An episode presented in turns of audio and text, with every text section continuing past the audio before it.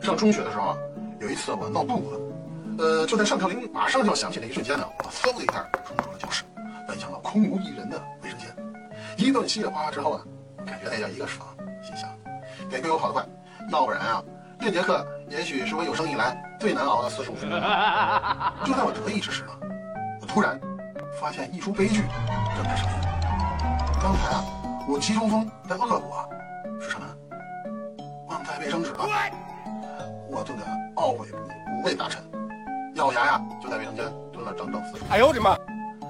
就当这下课铃声响起的时候呢，我激动的快哭出来了。